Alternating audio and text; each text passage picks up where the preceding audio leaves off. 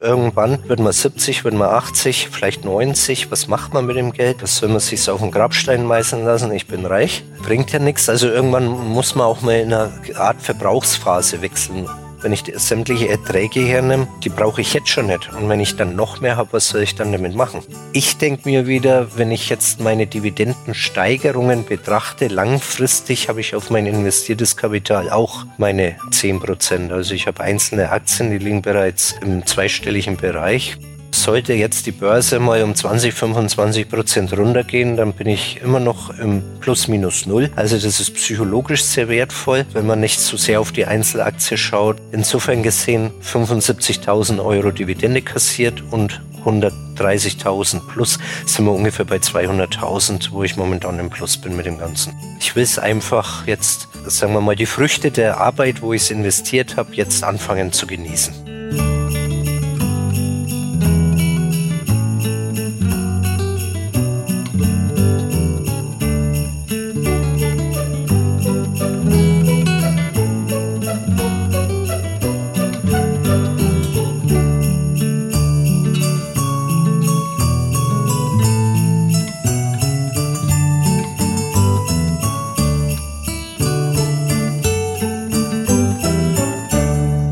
Herzlich willkommen zur Weihnachtsfolge 2023. Mein Name ist Daniel Kort und ich habe nach fast genau zwei Jahren meinen fränkischen Stammgast Alexander von Rente mit Dividende mal wieder zu Gast.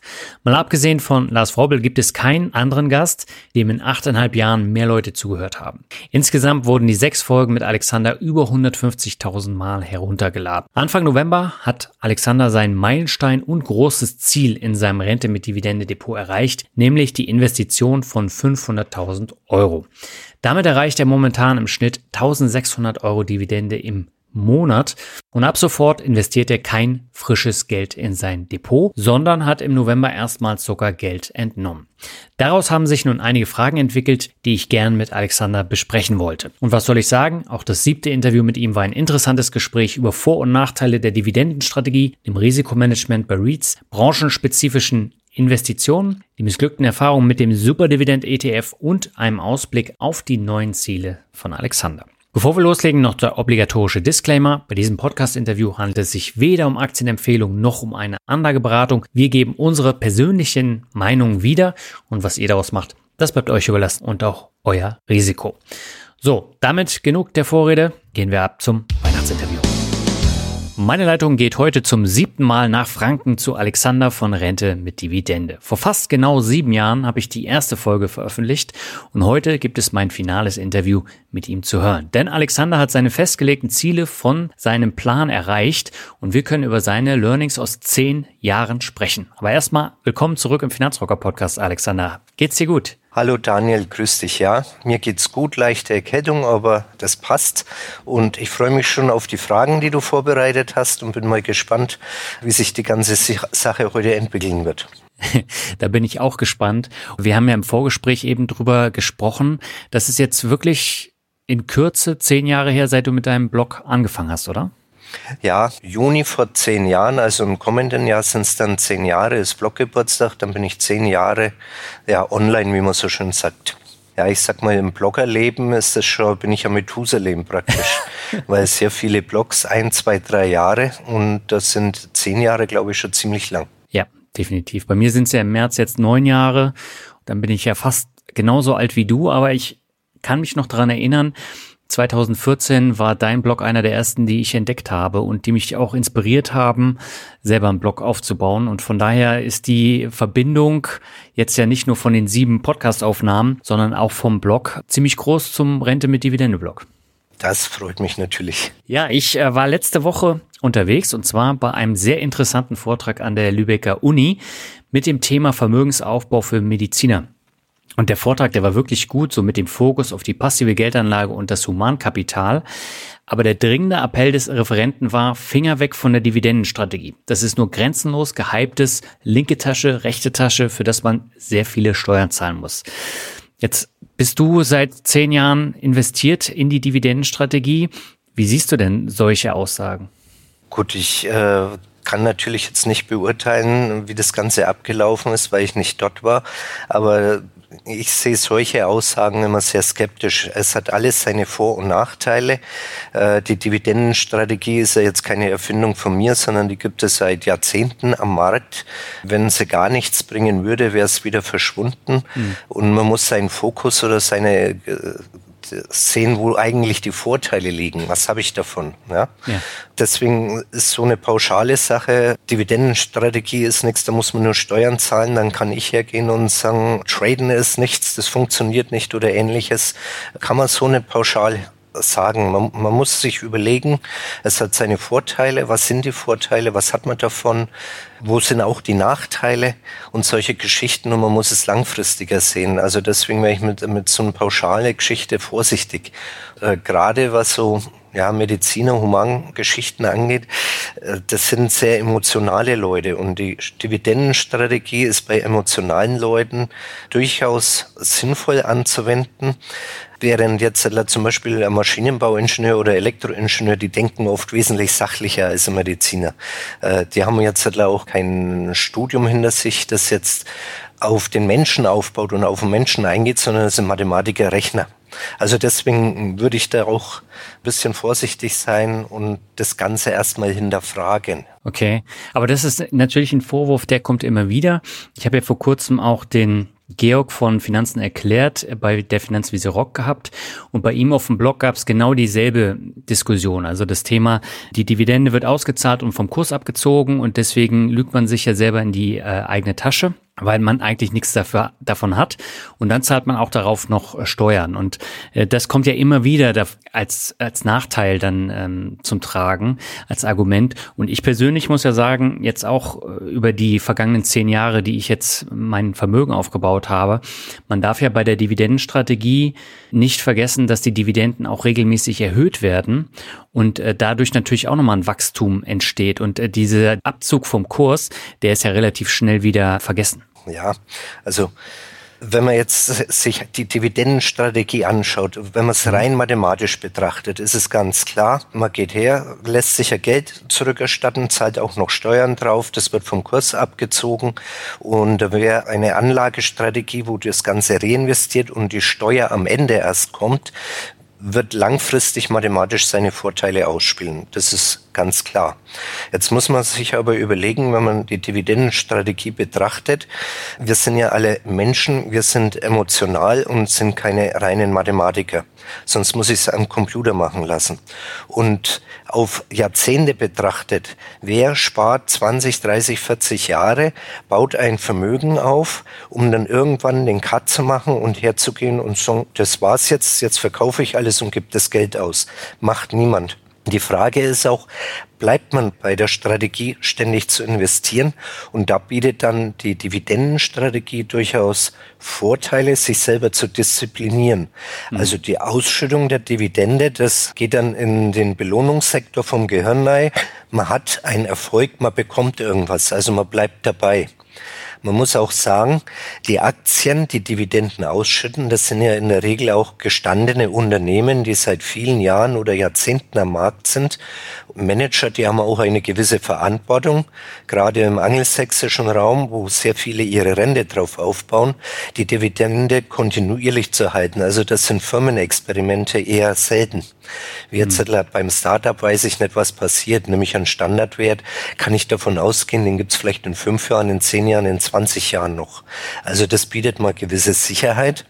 Und bei der Dividendenstrategie, da schaue ich jetzt nicht auf das erreichte Gesamtvermögen zum Zeitpunkt X, sondern ich möchte kontinuierlich Erträge erwirtschaften. Ich nehme natürlich gerne Kursgewinne mit, aber es steht nicht der End zu meinem Endbetrag im Fokus, sondern es steht ein regelmäßiges Einkommen im Fokus. Durch die regelmäßigen Dividendenzahlungen ist es auch kein Problem, wenn die Kurse schwanken. Habe ich immer einen festen Betrag vor Augen und die Börsen gehen mal in den Keller, schiebt man sofort die Panik. Also und da 30 oder 40 Jahre das dann immer durchzuhalten mit dem Auf und Ab, wird schwierig. Bei der Dividendenstrategie, mein Gott, geht's mal 10 Prozent auf, mal 10 Prozent runter, aber ich kriege regelmäßig meine Ausschüttungen und kann davon eventuell sogar leben. Also unter solchen Gesichtspunkten hat die Dividendenstrategie durchaus Vorteile. Man darf nicht immer alles nur auf den letzten Cent betrachten, sondern man muss es insgesamt sehen. Hm. Was sind denn so die Nachteile aus deiner Sicht? Nachteil ist zum Beispiel eben die Steuer, dass man die zahlen muss. Das ist ein Nachteil. Ansonsten, ja, der schnelle Vermögensaufbau. Also man wird jetzt nicht, an, man sagt so schön, ein Tenbagger, also eine Aktie haben, die sich verzehnfacht wird man in der Regel auch nicht haben. Also die Dividendenstrategie ist eher ein Mittel, um sein Vermögen zu erhalten, in einem vernünftigen Rahmen zu mehren und von den Erträgen seinen Lebensunterhalt entweder ja, zu unterstützen oder zu bestreiten. Also die Dividendenstrategie ist jetzt nicht eine Möglichkeit, um am besten auch noch schnell reich zu werden. Also da steht mehr Vermögenserhalt und kontinuierliche Erträge im Vordergrund. Will ich reich werden, muss ich was anderes machen. Ja, da ist aber auch die Frage, ob das dann funktioniert. Äh, das wird ja immer gleichgesetzt mit Trading und sowas, aber das funktioniert ja in 90 Prozent der Fälle nicht. Ja, also reines Trading funktioniert nicht. Der Vorteil der Dividendenstrategie ist, sie ist sehr zeitarm. Äh, man kann gut schlafen, man kann in Urlaub fahren. Will man jetzt etwas anderes mit Trading oder ähnliches erreichen, also das ist zeitintensiver, hat eine höhere mentale Belastung, muss man auch ganz klar sagen. Wochenende Urlaub muss man sich überlegen, ob man nicht sein Depot alles glatt stellt. Äh, bei der Dividendenstrategie, da wenn ich vier Wochen nicht rein schaue, schaue ich vier Wochen nicht rein. Also man schläft besser. Das muss man auch sagen, ist auch ein Vorteil. Ja, definitiv. Dann würde ich sagen, lass uns das Ganze mal ein bisschen vertiefen. Ich habe ja eben schon gesagt, wir hatten 2016 unser allererstes Interview, in dem du auch von deinen Zielen erzählt hast. Und dein erstes Ziel, das war ein Investment von 500.000 Euro. Und die Marke, die hast du jetzt Ende Oktober geknackt. War das jetzt für dich so eine besondere Zahl, wenn du die erreichst? Oder war das jetzt ganz normales Business as usual? Also es war für mich schon was Besonderes. Mein Ziel, 500.000 Euro zu investieren, habe ich erreicht und ab da ist für mich klar gewesen, mehr investiere ich nicht. Mhm. Mit Erreichen dieses Ziels ist jetzt auch der Dauerauftrag äh, vom Girokonto weggefallen, die ganzen Sonderspardinger, das ist alles weggefallen. Also ich schieße jetzt kein Kapital mehr rein. Ich bin jetzt fertig. Dieses, ja, ich sag mal, dieser Block ist abgeschlossen. Ja, also das, das Ziel ist erreicht. Okay. Die Überlegung war, wann hört man auf zu sparen? Was für einen Sinn hat es? Ja, äh, irgendwann wird man 70, wird man 80, vielleicht 90. Was macht man mit dem Geld? Das soll man sich auf den Grabstein meißeln lassen. Ich bin reich. Bringt ja nichts. Also irgendwann muss man auch mal in eine Art Verbrauchsphase wechseln. Und da habe ich mir eben für mich persönlich gesagt, mit den Ausgaben, die ich habe, den Fixkosten, Lebenshaltungskosten, mit dem, was ich mal an Rente bekommen werde, sonstige passive Einnahmen, ist das ein Punkt. Mit den 500k, dann langt's aber, dann ist genug. Und warum hast du nicht gesagt, eine Million hätte gereicht? Ich meine, du hättest ja jetzt noch fleißig weitersparen können, oder? Die Gelder hättest du doch äh, gehabt. Ja, aber irgendwann wird sinnlos. Ja, also wenn ich jetzt die Erträge hernehme, die ich, ich habe ja jetzt also nicht nur mein US-Depot, wenn ich sämtliche Erträge hernehme, äh, ob ich dann jetzt, die brauche ich jetzt schon nicht. Und wenn ich dann noch mehr habe, was soll ich dann damit machen?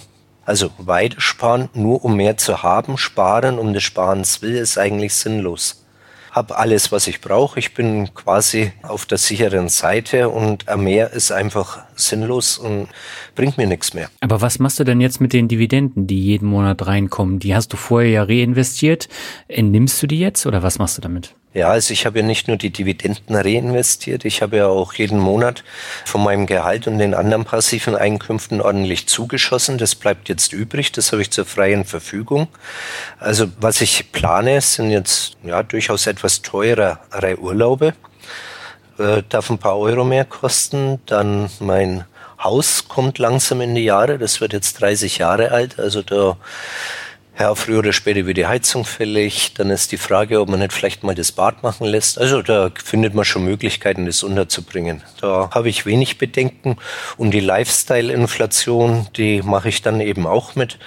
Ich habe den Luxus, dass ich nicht auf den Euro schauen muss. Also ich hatte mir jetzt einen neuen Computer gekauft. Ja, da habe ich halt 1500 Euro dafür ausgegeben. Das kann nicht jeder muss mir keine Gedanken machen, will ich jetzt da 1500 oder 2000 Euro ausgeben. Also, ich bringe das Geld schon unter. Aber du führst jetzt keinen Bling-Bling-Lifestyle mit äh, dickem Auto und äh, sonstigem äh, Luxusleben und Lifestyle. Nein, wenn man mal, glaube ich, äh, sein Leben lang gespart hat in irgendeiner Form, äh, schafft man das nicht mehr. Also okay. Äh, ich, ich brauche auch nichts Materielles, da habe ich alles. Ich lege jetzt keinen Wert auf Rolex, ich brauche kein Ferrari, da komme ich wahrscheinlich nicht mehr raus. Ja, also äh, ich, ich habe Premium-Mittelklasse-Wagen, der langt mir, also mir langt auch ein Auto. Meine Frau und ich, wir managen das ganz gut. Mhm. Und ja, ich, ich ich, ich brauche jetzt materielles nichts, mir sind die immateriellen Dinge wichtiger. Also ich gebe gerne für den Urlaub viel Geld aus und wenn da der Service, die Leistung passt, das Hotel schön ist, dann darf das auch mehr kosten. Ja, oder wenn wir essen gehen, ich gebe auch fürs Essen gerne mehr aus, aber das ist dann irgendwas, wo auch für die Seele ist. Ja, ob ich da jetzt, ich brauche keine Lederjacke für 1000 Euro, was soll ich damit? Okay. Du bekommst ja mittlerweile im Schnitt fast 1600 Euro jeden Monat nur an äh, Dividenden. Jetzt war dein Ziel ursprünglich 1000 Euro bis 2033. Jetzt hast du die äh, schon innerhalb von knapp zehn Jahren locker übertroffen. Hast du zu konservativ geplant oder sind die Dividenden einfach zu stark gestiegen? Was war der Grund? Ich habe zu viel investiert. okay. Also, also ich habe schon sehr konservativ geplant, wie ich mit dem Depot angefangen habe. Also mit dem US-Depot muss man sagen, worauf ja auch der Blog fußt. Das war zu einem Zeitpunkt, da bin ich gerade mit dem Schuldendienst am Haus fertig geworden. Das heißt, ich war schuldenfrei vom Haus her und ich wusste nicht, wie sich das alles entwickelt. Und der, der Gedanke war, also Rentenlücke füllen, wenn ich bis 2033, wenn ich dann in Ruhestand gehe, 1000 Euro netto im Monat, sprich brutto 18.000 im Jahr oder 1500 im Monat, 18.000 im Jahr, war so der Gedanke, das wäre das Ziel. Ne? Mhm. Und das war unglaublich schier erreichbar irgendwo gefühlt, 1000 Euro netto im Monat zu haben. Also ich habe mich dann nicht beirren lassen, habe dann angefangen, das Ganze zu investieren, habe mir das überlegt, nach und nach aufgebaut und habe einfach das Geld, das übrig ist, neigebuttert. Und ich habe eigentlich mehr Geld erübrigen können durch Nebentätigkeiten, durch Arbeiten, durch den, ich sage jetzt mal nicht spartanischen Lebensstil, aber durch normalen, genügsamen Lebensstil. Meine Sparrate war letztlich höher, als ich geplant habe. Und mhm. das hat natürlich dazu geführt, dass ich mehr investieren konnte die Dividenden, wo ich mir überlegt hatte, die Theorie, die ist sogar, die Steigerungen sind geringer ausgefallen, als ich gedacht habe. Also das okay. war nicht der Grund. Der Grund war einfach mal exorbitante Sparrate. Okay, und äh, das heißt, du hast aber von vornherein gar nicht damit gerechnet, dass du so viel Geld dann durch die Nebentätigkeiten einnehmen kannst. Nee, hatte ich nie gedacht. Es ist ja immer noch am Haus zu investieren gewesen etc. Wir wussten nicht, wie es läuft. Meine Frau hat dann arbeitstechnisch ist kürzer getreten und das hatte ich nie erwartet, dass ich also teilweise im Monat, ich habe in manchen Monaten 4000 Euro gespart.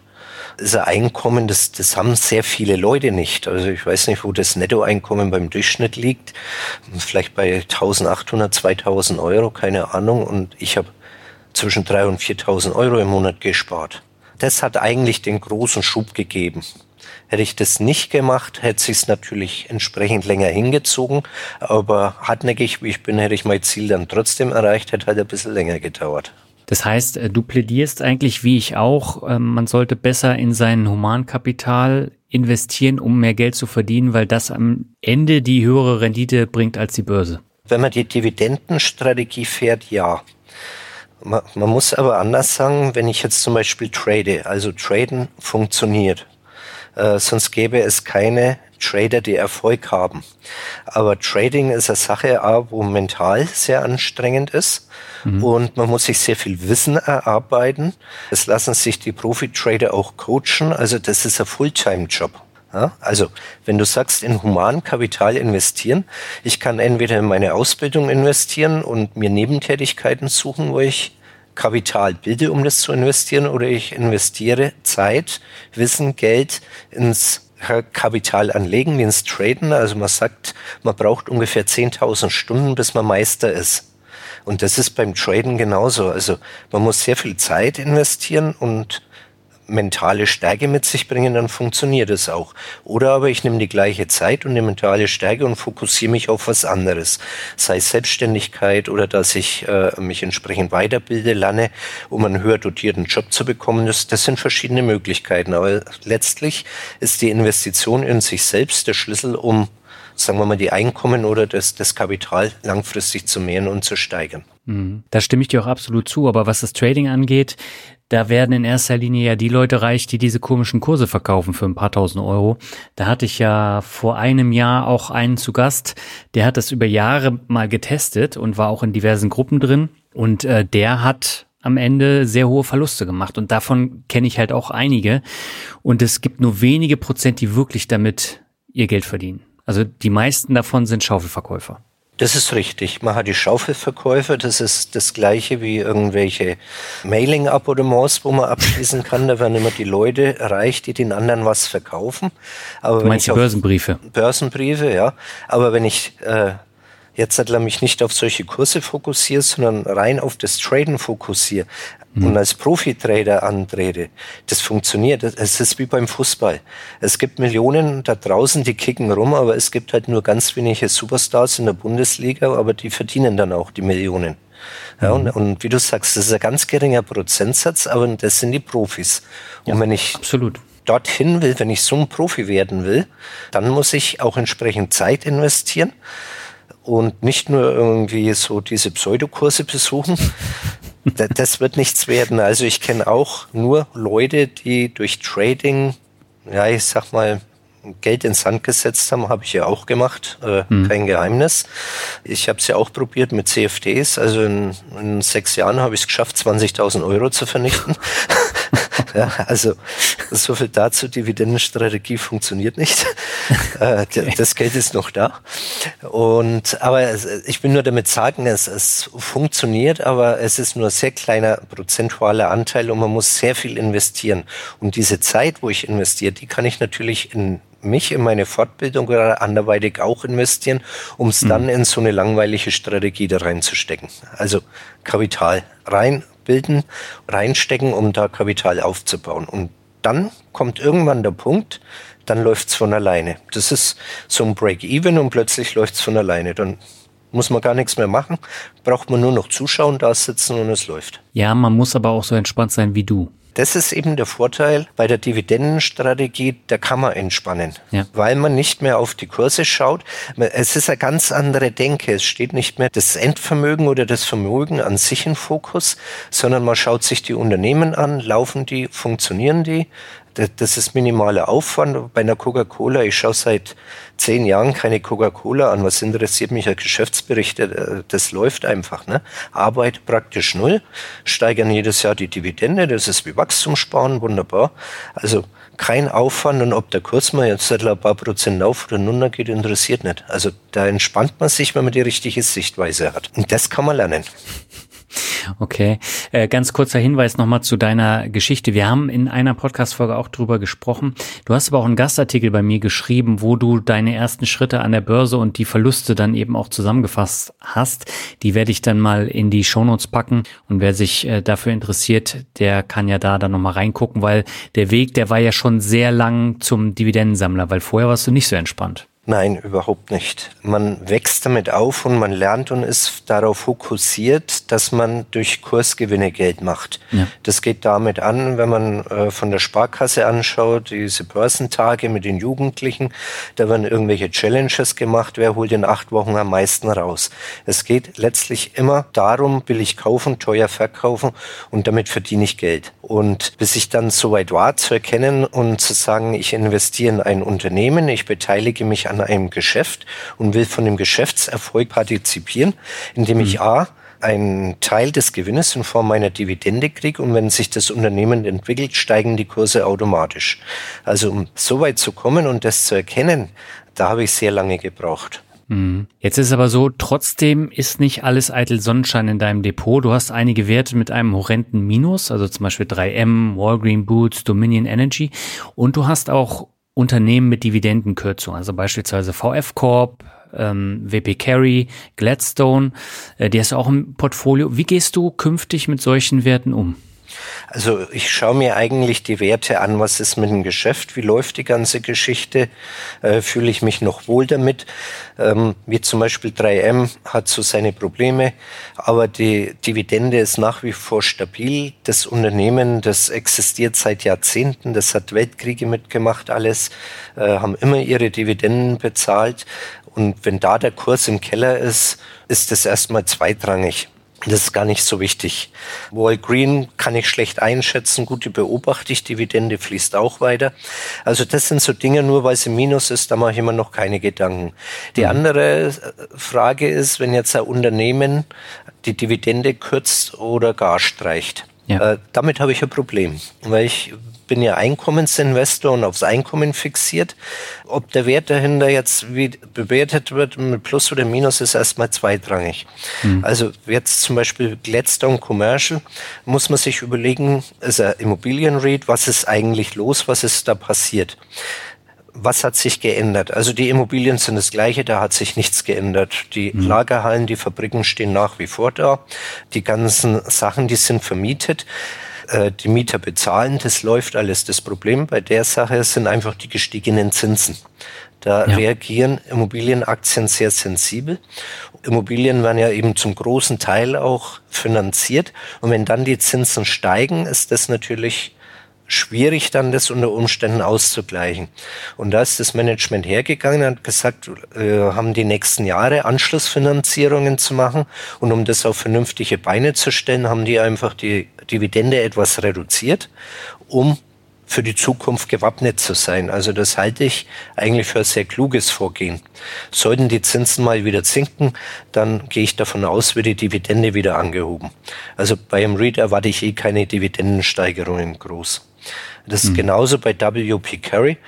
Die haben ja jetzt dann ihre äh, Office-Immobilien in einen eigenen REIT raus in Form von einem Spin-off. Klar, wenn ich einen Teil vom Geschäft hergib, dann habe ich weniger Einnahmen und das schlägt sich auch in der Dividende letztlich nieder. Also mhm. die wird auch etwas gekürzt, aber die Unternehmen an sich sind ja gesund und es läuft. Also deswegen mache ich mir da jetzt auch keine Sorgen und das sehe ich da auch nicht so eng. Ja. Andere Geschichte, zum Beispiel sowas wie VF Corporation. Ein Blogleser hat geschrieben, Klamotten sind nichts für ihn, er hat sie verkauft. Okay. Dem, dem muss ich eigentlich zustimmen. Also es liegen vielleicht auch etwas Managementfehler vor und Kleidung ist was, da verzichten die Leute relativ schnell drauf, wenn jetzt die Konjunktur mal nicht so läuft. Also das scheint etwas sensibler zu sein von der Sache her. Äh, das ist ja jetzt teilweise das Management ausgetauscht worden, haben die Dividende gekürzt, wollen das Ganze wieder auf Vordermann bringen. Weiß ich nicht, schauen wir mal. Also dieses Jahr mache ich nichts mehr, ich beobachte das und vielleicht schmeiße ich die dann raus. Wenn ich die Dividende berücksichtige, jetzt, wo ich kassiert habe, gut, dann habe ich vielleicht 30 Prozent Verlust gemacht. Ist mhm. aber bezogen auf mein Portfolio, reden wir da über ein, eineinhalb Prozent. Also das habe ich manchmal Tagesschwankung. Ich werde mir dann einen neuen Wert suchen und von den Dividenden werde ich das dann langsam sporadisch wieder auf meine 500.000 Euro hochbringen, meine Investitionssumme, aber das mache ich ganz ohne Stress. Also das heißt, wenn ich 200, 300, 400 Euro im Monat liegen lasse und nicht rausziehe, das ist dann, sagen wir mal, Feintuning. Also deswegen schieße ich da direkt nicht mehr nach. Also wie gesagt, ich schaue mir das im Einzelnen an. Woran liegt's? Was sind die Gründe? Sehe ich Besserung? Oder sage ich, nee, also gut, daneben gelangt ist so, das gehört dazu, das ist das Spiel, weg damit. Hm. Vielleicht für die Hörerinnen und Hörer, die VF Corporation nicht kennen. Also die Marken kennt jeder, weil da gehört North Face dazu, Vans, Timberland, Napapiri, äh, Dickies und Supreme. Also es sind schon sehr bekannte Marken. Aber vom Unternehmen selbst, die haben ja einige Probleme jetzt auch durch die Corona-Pandemie gehabt. Das war dann auch letztendlich der Auslöser, dass sie die äh, Dividende, die sie sonst über viele Jahre gezahlt haben, äh, kürzen mussten. Ja, also deswegen bin ich da noch ein bisschen abwarten. Schaue ich mal, vielleicht erholen sie sich. Ich hatte durchaus schon Werte im Depot mit 50, 60 Prozent Minus und da habe ich am Ende dann deutlichen Gewinn verkauft. Da bin ich eigentlich gelassen in der Beziehung inzwischen. Da mache ich mir auch keinen Kopf mehr. Okay. Du hast die Reads ja eben schon angesprochen. Du hast auch das Problem angesprochen, was äh, bei vielen Reads äh, besteht. Und äh, die meisten deiner Reads sind ja im Minus. Hast du dir da irgendwie was festgelegt, irgendein Ziel, wann du die Reads verkaufst? Also du hast ja auch welche Plus wie Iron Mountain zum Beispiel, aber äh, hast du da eine generelle Strategie oder sagst du einfach, das kommen auch wieder andere Zeiten für den Immobilienmarkt? Die einzigste Strategie ist, wenn es nicht mehr funktioniert, kommen sie weg. Ja, aber nur weil sie momentan im Minus sind, werde ich die REITs nicht verkaufen, weil die Dividende fließt ja trotzdem. Ja, es äh, haben ja jetzt erst wieder Spirit Realty Capital und Realty Income haben miteinander fusioniert. Äh, da habe ich dann sogar so gemacht, dann habe ich jetzt in einem REIT eben 25.000 Euro drin stecken. Aber ich bin ja beruflich auch im Immobiliensektor unterwegs es ist nun mal so, wenn, wenn die Zinsen allgemein steigen, dann fallen die Immobilienpreise und die REITs. Werden die Zinsen sinken, steigen wieder die Kurse von den REITs. Die können sich wieder billiger finanzieren. Aber das gehört einfach zu dem Sektor mit dazu. Also das ist jetzt mhm. nichts Außergewöhnliches oder Ungewöhnliches. Das ist einfach so. Und die REITs, das ist meine Immobilienabteilung im Endeffekt. Hat jemand eine Eigentumswohnung? Eigentumswohnungen sinken momentan auch im Preis. Ja. Äh, würde niemand auf die Idee kommen, weil jetzt der Markt schwächelt, seine Eigentumswohnung zu verkaufen, obwohl er vielleicht einen guten Mieter drin hat, der pünktlich bezahlt, nicht sonntags anruft und sagt, der Wasserhahn tropft, wenn alles läuft. Würde niemand auf die Idee kommen, zu sagen, seine Wohnung zu verkaufen. Die würden alle mit dem Kopf schütteln und sagen, bist jetzt blöd. Ja? Gerade bei den schlechten Preisen auch noch. Kauft er lieber noch eine, würden die Leute sagen.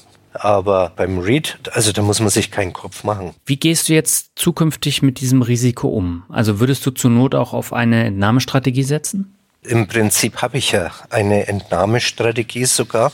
Das heißt, in dem Moment, wo meine Dividendeneinnahmen nicht mehr langen, würde ich auch anfangen, Aktien zu verkaufen. Also aller einfachstes Beispiel, wir werden nicht jünger. Eines Tages wird es erforderlich sein, dass man in ein betreutes Wohnen geht oder in ein Pflegeheim oder ähnliches. Äh, wenn die Kosten dann die Einnahmen übersteigen, habe ich kein Problem, sagen wir mal, das Ganze zu entsparen. Dadurch, dass genügend vorhanden ist, wird vermutlich zum Ende des Lebens noch Geld übrig bleiben. Ja. Also äh, ich muss jetzt nicht wenn, wenn jetzt noch Kurssteigerungen sind, die eine Million mit ins Grab nehmen. Also äh, selbst wenn ich im Jahr 30, 40, 50.000 Euro rausziehe, dann hält es noch mal 10, 15 Jahre. Also ich gehe davon aus, dass mein Geld mindestens bis 100 langt und äh, damit kann ich dann in Anführungszeichen gut leben. Also es ist nicht so, dass ich nicht entnehmen will, aber aktuell brauche ich nicht entnehmen. Das ist der Vorteil. Okay. Hat da eine Entwicklung bei dir stattgefunden? Weil ich meine mich zu erinnern, dass du das am Anfang bei einem der ersten Interviews ein bisschen anders gesehen hast, dass du gesagt hast, äh, dass du nicht entnimmst. Also ich möchte nicht entnehmen, wenn es weiterläuft, weil ich das Geld dann wie auch immer vererben, äh, wenn, wenn ich es nicht brauche. Aber bevor ich jetzt äh, mich in einem ja, ich sag mal, in einem Altenheim äh, unterbringen lasse und dahin vegetiere, dann würde ich doch eher das Luxusetablissement auf Mallorca oder ähnliches bevorzugen. Und da würde ich dann auch Geld verbrauchen, wenn es erforderlich ist. Mhm. Aber die Planung ist, dass alles normal läuft und dass es nicht notwendig ist. Also das, das ist durchaus die Grundplanung. Aber es wäre dumm äh, zu sagen, wenn ich jetzt mit 85 er Geld brauche, dass ich sage, nee, ich verkaufe meine Aktien nicht, ich will in den nächsten 30 Jahre äh, die Dividenden wachsen sehen. Ja, da da wird es dann unsinnig. Aber es gibt ja Leute, die gehen her und sagen, wenn ich in Rente gehe, fange ich das Entsparen an. Mhm. Das will ich nicht. Ich entspare, wenn es absolut notwendig sein wird. Erst dann. Alles klar, dann haben wir das auch geklärt. Ich würde ganz gerne nochmal mit dir über zwei Branchen sprechen. Über die eine haben wir in einem der vorherigen Interviews schon mal ausführlich gesprochen, nämlich Tabak. Da setzt du ja drauf auf zwei Werte und du setzt auch auf Ölwerte. Das sind zwei Branchen, die immer wieder totgeredet werden, aber immer noch sehr gute Dividendenzahlen, die auch vom Cashflow und von den Gewinnen auch äh, gedeckt sind. Wie siehst du diese beiden Branchen? Solange der Laden läuft, habe ich jetzt da kein Problem dabei zu bleiben. Mhm. Wir sind natürlich, sagen wir mal, in Deutschland hauptsächlich auf Deutschland fokussiert. Und wir denken immer, so wie es bei uns läuft, läuft es im Rest der Welt. Äh, dem ist nun mal nicht so. Wir leben in einem sehr reichen Land und wir haben sehr großen Luxus um uns, den acht Milliarden Menschen nicht haben. Die 80 Millionen Deutschen, ja, aber acht Milliarden nicht. Gehen wir jetzt Öl an, bis die Elektromobilität so weit ist, dass kein Öl mehr für Autos gebraucht wird. Es wird noch Jahre, wenn nicht Jahrzehnte dauern. Also wir kommen in Deutschland mit der Elektromobilität nicht voran.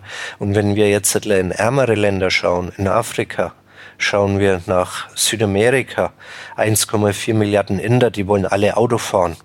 Da wird erstmal der Benziner vorne dran sein, weil die das Öl einfach haben.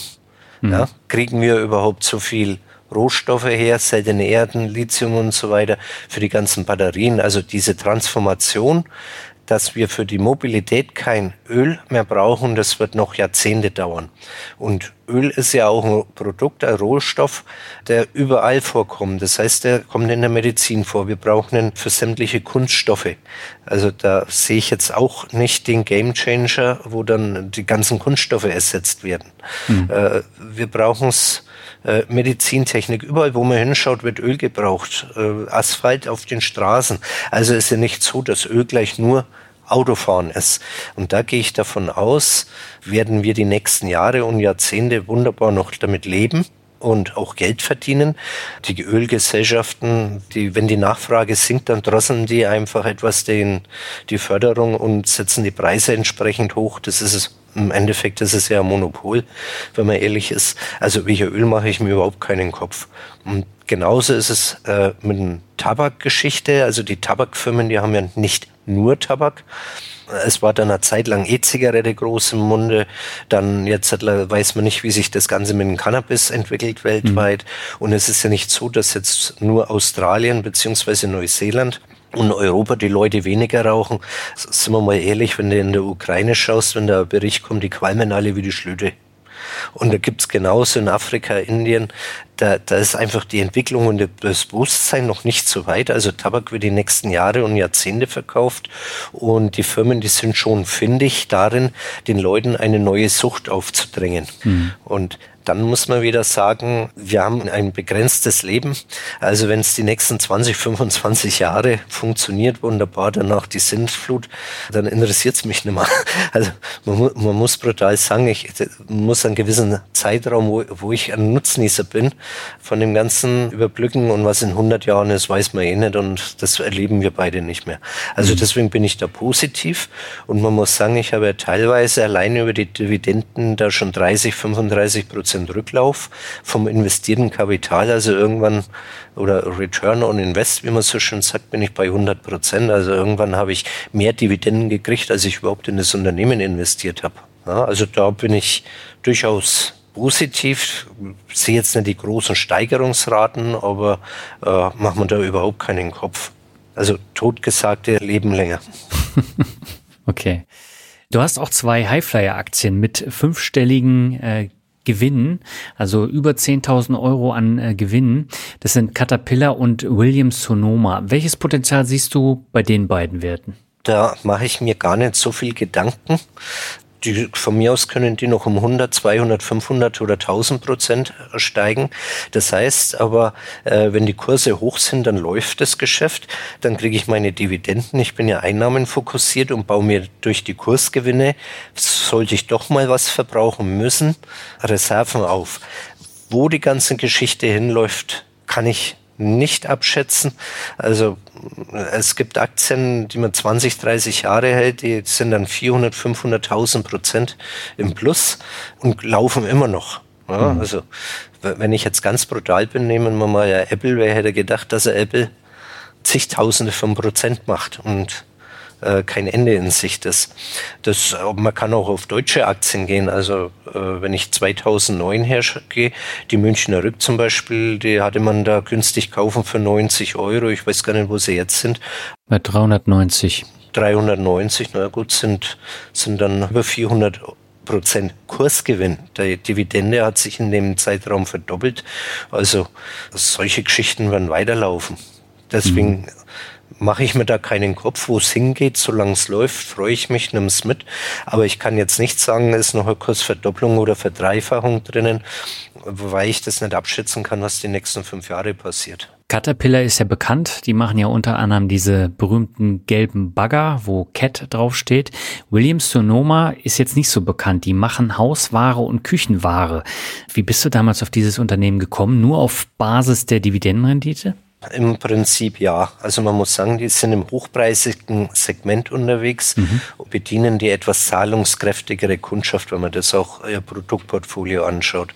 Äh, das Ganze bin ich da drauf gekommen, wie ich mit der Dividendenstrategie beziehungsweise speziell das US-Depot angefangen habe, habe ich die Tabelle vom Dave Fish gefunden. Ja. Einigen wird es was sagen. Also das sind Aktien aufgelistet, die seit fünf Jahren, zehn Jahren, 15, 20 20 Jahren ihre Dividenden steigern. Die habe ich gefunden. Das ist eine wunderbare Excel-Tabelle und die bin ich einfach durchgeackert und dann bin ich bei denen hängen geblieben. Habe mir die Homepage angeschaut und so bin ich eigentlich auf die Werte gekommen, meine ganzen US-Werte eigentlich auf diese Art und Weise. Haben mir die Entwicklung angeschaut und gesagt, okay, dann kaufe ich sie entweder es läuft oder es läuft nicht. Ja, also okay viele fragen sich immer, wie habe ich die Werte gefunden? Also das ist einfach die Tabelle vom Dave Fish. Also das war jetzt deine Grundlage und dann hast du dir aber die Unternehmen schon noch angeguckt, aber du hast jetzt da nicht die ganzen Berichte da durchgewälzt. Nein, ich bin also ganz brutal hergegangen, habe das dann gefiltert, kann man ja sehr gut machen. Wie war die Wachstumsrate der letzten Jahre der Dividende? Wie hoch ist die Dividendenrendite? Was ist die Branche? Also es, äh, ich mag ja keine Finanztitel. Ich habe die dann generell ausgeschlossen und durch immer wieder filtern und sortieren sind dann irgendwo mal, ja ich sag mal 100 Werte übrig geblieben. Es sind einige Bekannte dabei, wie Johnson Johnson, Coca-Cola, da muss man sich gar nicht so den Kopf machen. Und dann hatte ich versucht, auch einen gewissen Branchen Comics herzubekommen. Und da bin ich dann unter anderem zum Beispiel auch bei William Sonoma hängen geblieben. Die Art hat zum Beispiel auch bei Texas Instruments bei mir ins Portfolio gefunden. PepsiCo ist besser als Coca-Cola. Jeder kennt oder, oder hat mehr Coca-Cola im Kopf, aber PepsiCo ist eigentlich die bessere Aktie. So ist es dann eigentlich entstanden. Ähm, das finde ich spannend. Ich glaube, darüber haben wir uns gar nicht so ausführlich bisher unterhalten. Also das ist jetzt auch nochmal was Neues, was wir hier erfahren durften. Also ganz profan einfach schauen, was machen die Unternehmen. Also wenn, wenn ich dann eins von den Zahlen her gefunden habe, dann habe ich mir die Homepage angeschaut. Manche habe ich nach einer Minute wieder zugemacht, weil mir das Geschäftsmodell nicht zusagt oder irgendwas. Und bei den anderen habe ich einfach gelesen und gestöbert. Und so hat sich das rauskristallisiert. Also das war jetzt kein gezieltes Suchen, aber ich habe einfach nur geschaut, was sehe ich, was entdecke ich. Und beim einen oder anderen bin ich kleben geblieben. Das war bei Daniel Archer Mittler England genau das Gleiche. Wer kennt diese Firma? Ja, so, oder Hubble, wer kennt Hubble? Kein Mensch. Und so bin ich eigentlich auf diese Firmen erst gekommen. Wir haben in einem Interview uns über diesen Super Dividend ETF unterhalten. Den hast du jetzt mit größeren Verlusten wieder verkauft. Warum hat das nicht funktioniert? Das frage ich mich auch. gute, okay. Eine gute Frage. Also ich hatte den gekauft mit knapp 10% Dividendenrendite und hatte gehofft, letztlich, dass sich die ungefähr hält, diese Rendite. Kurssteigerungen erwarte ich bei sowas überhaupt nicht.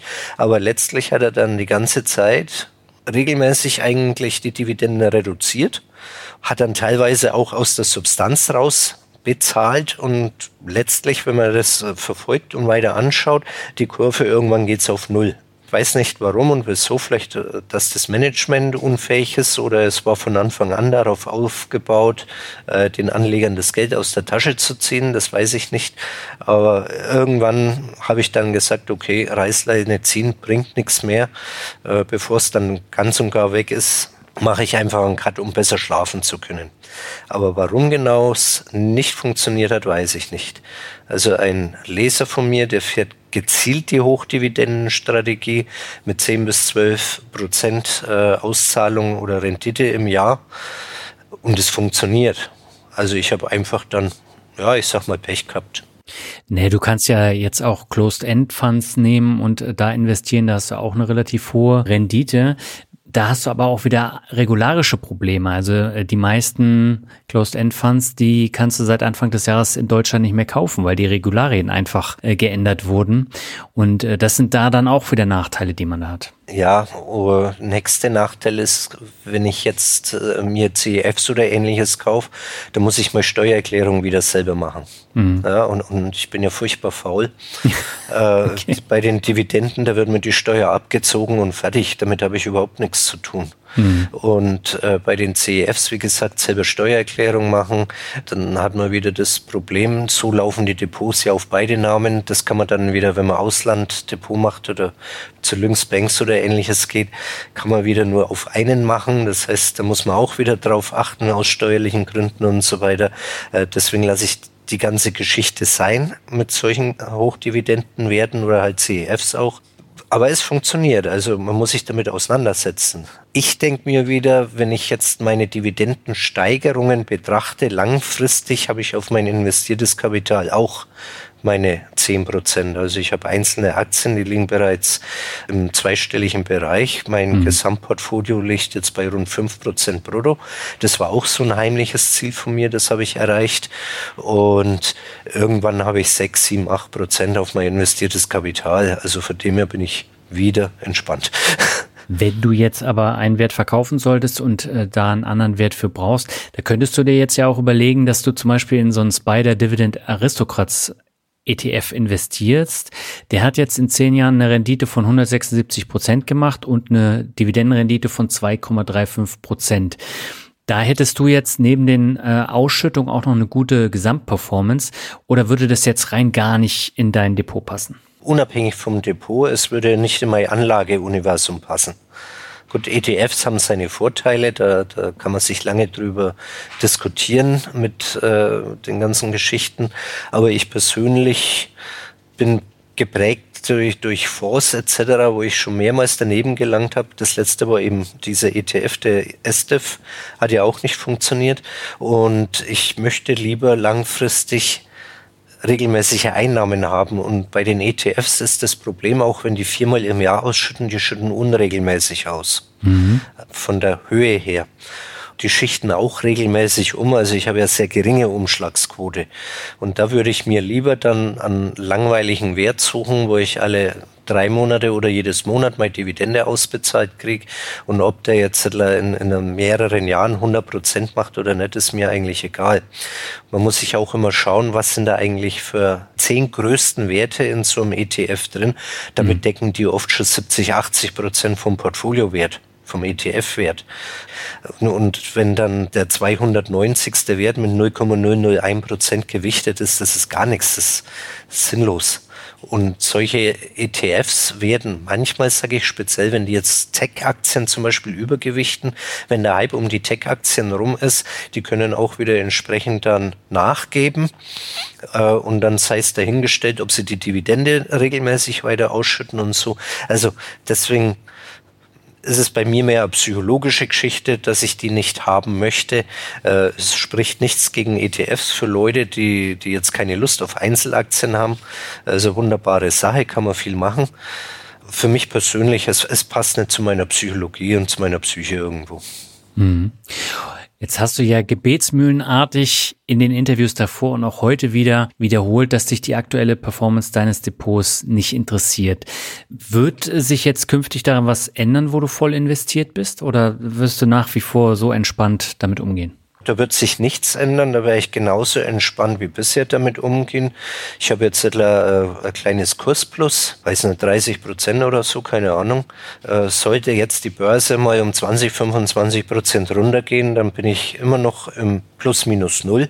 Also das ist psychologisch sehr wertvoll, wenn man nicht so sehr auf die Einzelaktie schaut und langfristig gehe ich davon aus, wird es eh steigen insgesamt, muss es eigentlich auch durch Inflation bedingt. Hm. Und ja, ändert sich nichts, da bin ich entspannt. Also ich schaue auch nicht jeden Tag in mein Depot.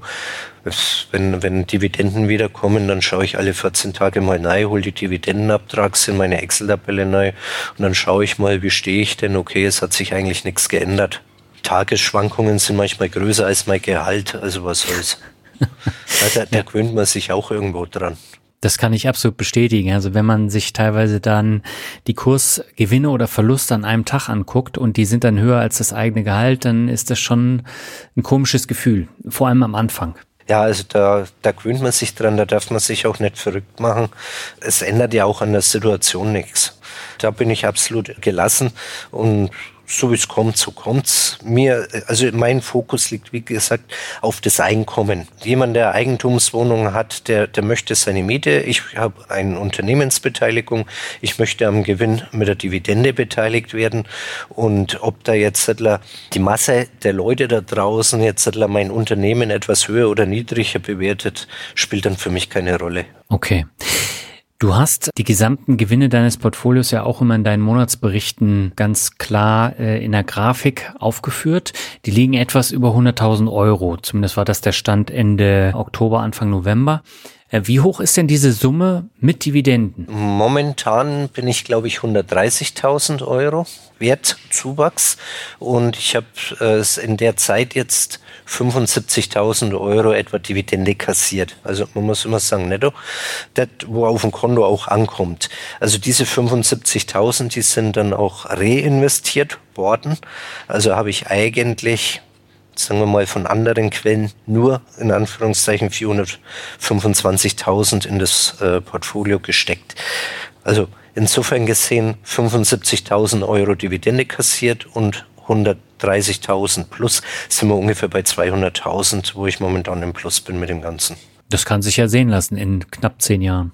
Ja, man muss sagen, es ist natürlich am Anfang, ich habe, denke ich, angefangen mit 40.000 Euro, war mein Startkapital für das US-Depot und damit habe ich eigentlich losgelegt und habe es dann jetzt in diesen zehn Jahren auf die 500.000 hochgebracht und jetzt also Depotwert ungefähr 630 aktuell. Mhm. Jetzt, wo du dein Projekt abgeschlossen hast, äh, stellt man sich natürlich auch die Frage, wie geht's mit deinem äh, Blog weiter? Wie wirst du da vorgehen, nächsten Jahre? Ich werde jeden Monat meinen Abschluss machen, wie bisher auch. Ist für mich auch eine gewisse Selbstkontrolle, dass ich das sehe, äh, was ja einen Vorteil hat. Ich habe dann über die Jahre sehr, sehr viel von den Lesern gelernt. Also ich habe sehr viel positives Feedback gekriegt, dass die Leute auch in ruhiges Fahrwasser gekommen, genauso wie von den Lesern viel gelernt. Ich hatte dann natürlich zeitlang ja, was heißt Probleme nicht? Ich habe gedacht, äh, die Leute sind intelligent, oh, aber es gibt dann auch doch immer wieder Trolle. Also der Blog ist dann langsam den Bach runtergegangen mit Fake-Posts und und und. Da habe ich jetzt dann mal einen Schnitt gehauen und gnadenlos gelöscht die Kommentare, aber das muss ich sagen, das hat keine 14 Tage gedauert, ist wieder normal gelaufen. Okay. Also höchst erstaunlich. Und ich werde jetzt dann einfach mal meine Abschlüsse weitermachen und dann sehe ich, wie die Rückmeldungen ist von den Leuten. Vielleicht, wenn es zu langweilig denen, ich weiß es nicht. Mal schauen, aber ich habe jetzt nicht vor, da große Änderungen zu machen. Mhm. Es wird, wird so hintröpfeln.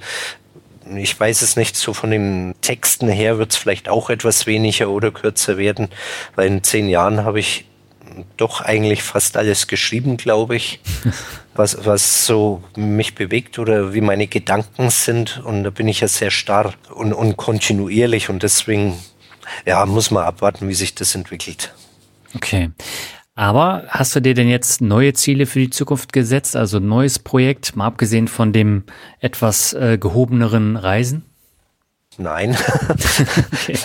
also, ja, da sagen wir mal, ich gehe jetzt langsam auf die Rente zu. Nee, irgendwelche Projekte. Ich halte natürlich die Augen offen. Ja, also man ist neugierig, man liest, man schaut und würde sich was ergeben, äh, kann es durchaus sein, dass ich nächste Woche ein neues Projekt anfange. Aber ich habe jetzt bewusst nichts geplant. Also da, da steht jetzt eben, sagen wir mal, die, die Freizeitphase etwas mehr im Fokus. Also ich bin, habe die, die letzten Jahre meine Nebentätigkeiten zurückgefahren. Äh, ich mache jetzt nebenbei praktisch außer dem Blog gar nichts mehr. Ich habe meine Stunden auf der Arbeit inzwischen reduziert, um mehr Freizeit zu haben.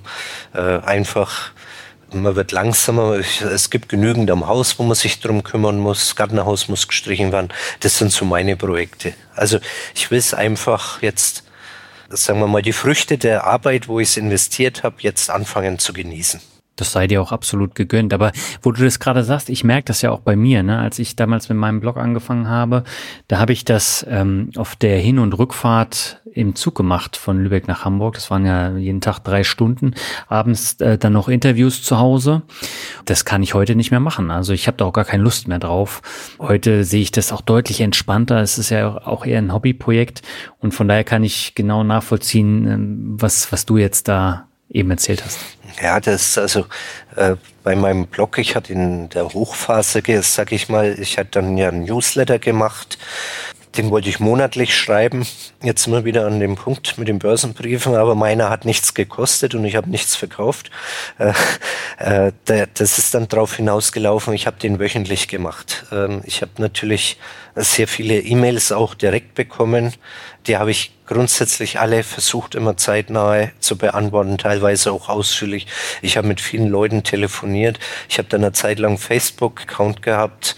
Ich war dann die Überlegung, ob ich bei Instagram noch was mache. Und das Ganze hat sich zum Vollzeitjob entwickelt. Ja. Und irgendwann packst du das nicht mehr. Also man ist dann mental ausgebaut. Man hat natürlich auch irgendwo gewisse Verpflichtungen den mhm. Lesern oder Hörern auch gegenüber. Habe ich für mich persönlich gewisse Ansprüche und, und das ging einfach nicht mehr. Und deswegen musste ich dann auch das Ganze zurückfahren. Und jetzt bin ich so wie du, dass ich sage, okay, das ist Hobby. Äh, ich muss nicht jeden Tag was machen. Und wenn ich mal eine E-Mail drei Tage später beantworte, ist es so. Und dadurch ist die ganze Geschichte wieder händelbar geworden und keine so Belastung mehr ich sag mal, es ist auch schön, wenn man im Sommer nach der Arbeit heimkommt, sich auf die Terrasse setzt, die Sonne genießt und, und noch einen Kaffee trinken kann. Absolut. Ja, weil wenn das alles Pflicht wird, dann äh, schaffst du das irgendwann nicht mehr, weil das einfach zu viel wird. Ja. ja. Aber ich will jetzt natürlich das Interview das siebte nicht einfach so beenden, sondern ich würde sagen, wir machen jetzt nochmal einen Word Shuffle. Ich weiß jetzt aber nicht, ob ich die Fragen oder die Begriffe schon mal äh, gestellt habe. Ich habe versucht, ein paar aktuellere damit reinzunehmen, in der Hoffnung, dass ich die noch nicht hatte. Aber wahrscheinlich fällt dir dann auch nochmal was Neues an. Beginnen möchte ich mit USA spannende Angelegenheit. Also vor allen Dingen, was die nächsten Wahlen angeht. Ja. Wirtschaftlich habe ich überhaupt keine Bedenken. USA boomen. Äh, ich habe meine ganzen Unternehmensbeteiligungen in den USA. Also von dem her sehe ich das Ganze gelassen. Mhm. Und machst du denn jetzt bald auch einen längeren Trip in die USA? Nein, habe ich nicht vorgesehen. Das geht in die andere Richtung. Ich werde jetzt erstmal, ich plane jetzt Seychellenurlaub, ganz ehrlich gesagt. Äh, Malediven steht noch auf der Bucketliste und so ein USA-Roadtrip, das hebe ich mir dann auf, wenn ich in Rente bin. Einfach weil ich sage, sind zwei Wochen zu kurz. Da will ich dann vier Wochen am Stück oder sowas machen. Also deswegen, man soll nicht immer vor sich herschieben, aber ich gehe mal davon aus, dass ich schon noch ein paar Jahre durchhalte und dann ist das in greifbarer Nähe. Alles klar. Künstliche Intelligenz ist der nächste Begriff. Ein sehr spannendes Thema. Mhm. Mich interessiert immer, wie sowas programmiert wird. Da habe ich überhaupt keine Ahnung, wobei ich mir einbilde, ein bisschen technisches Verständnis zu haben. Es wird spannend und es wird unsere Gesellschaft umwälzen. Es wird die Arbeitswelt komplett verändern. Es wird alles verändern. Die industrielle Revolution vor 100 Jahren äh, war wahrscheinlich ein Kinderspiel gegen das, was da noch auf uns zukommen wird. Und wir müssen sehr, sehr aufpassen, dass uns das nicht entgleitet und überrollt. Hm, definitiv. Das hat natürlich auch einen Einfluss auf den nächsten Begriff, den ich habe. Das ist Finfluencer. Ja, den, den Begriff liebe ich ja über alles. Ne? Heutzutage, wer Aktie schreiben kann und einen Blog hat, ist schon Finfluencer. Diesen Begriff gibt's noch gar nicht so lange. Als wir angefangen haben, war der Begriff meines Wissens oder Erachtens noch nicht geprägt. Nee, der das ist erst die, die letzten Jahre aufgekommen. Für mich hat's ein bisschen einen negativen Geschmack, weil, ohne das jetzt böse zu meinen, aber da kommt der 25-Jährige her, der zwei Jahre Aktien hat und erklärt den anderen die Welt. Mhm. Ja, das sind für mich so die Finfluencer. Dann haben sie äh, YouTube-Kanal, Instagram-Account und das alles ist mega, was sie machen. Da, ja, äh, da sträuben sich bei mir ein bisschen die Nackenhaare. Äh, es gibt sicherlich sehr gute, aber äh, Influencer ist schon viel, aber Finfluencer kann ich nichts damit anfangen. Okay. Wobei ich ja sagen muss, als ich Finanzrocker gestartet habe, hatte ich auch erst zwei Jahre in Aktien investiert.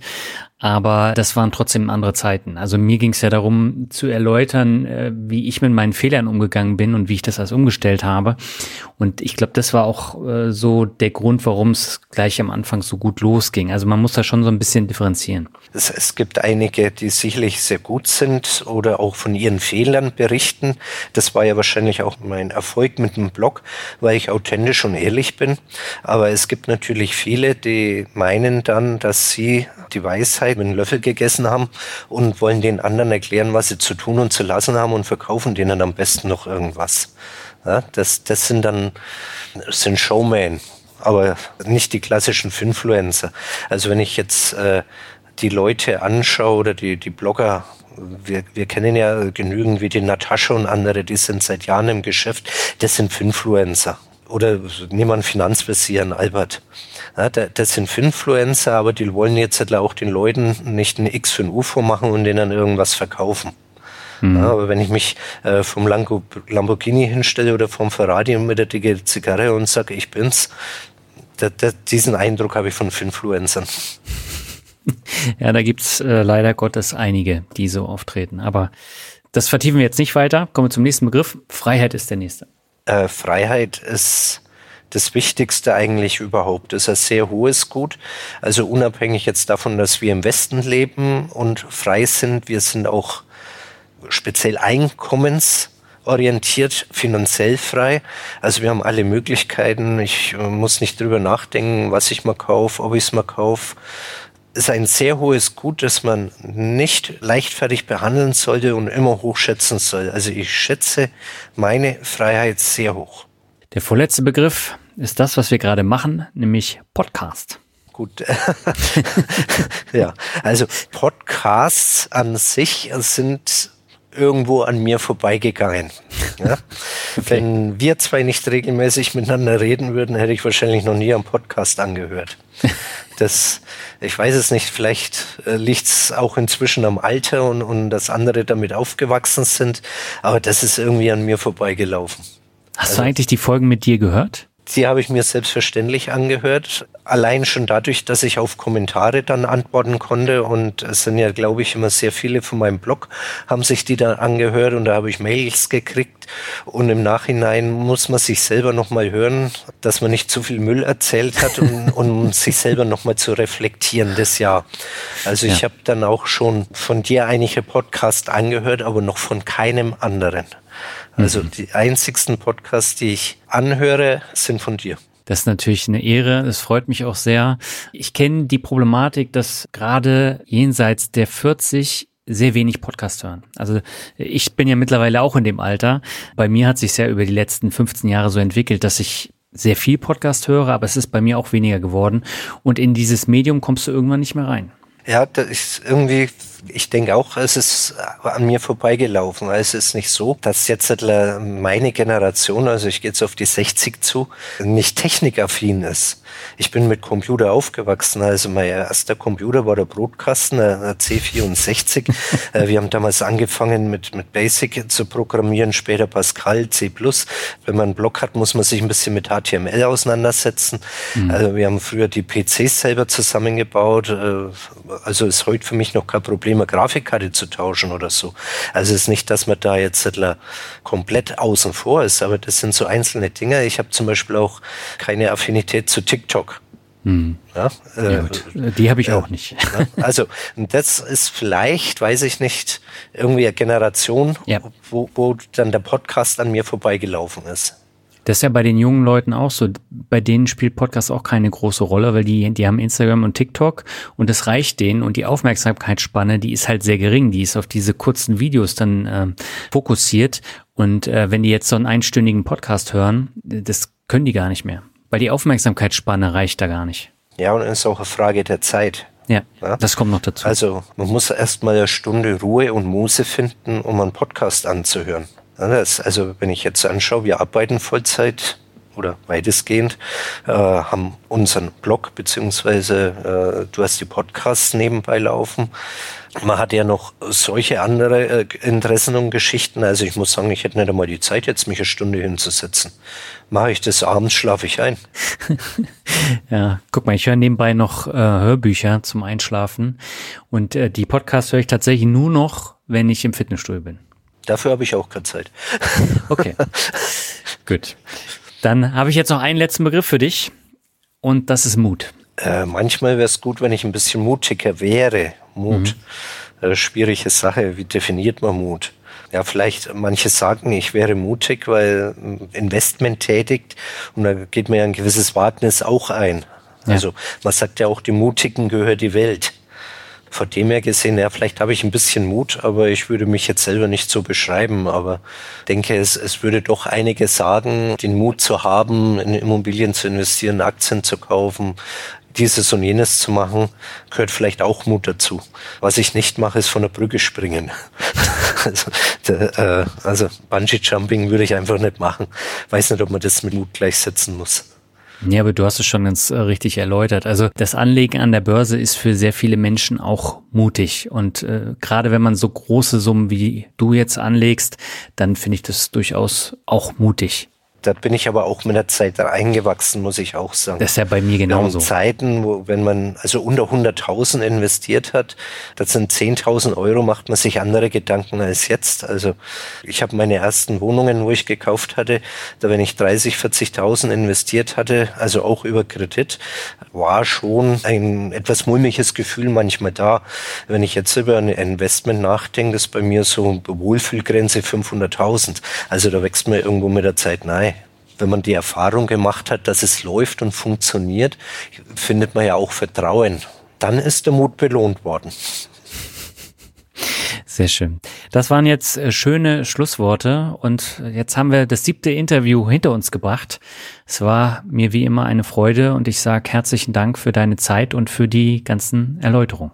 Sehr gerne, das hat mich auch gefreut. Und es ist ja nicht so, dass jeder sieben Interviews mit dir führen darf. Also das Nein. empfinde ich auch als gewisse Adelung und Ehre, dass ich doch bei den Leuten und bei dir gut ankomme in irgendeiner Form.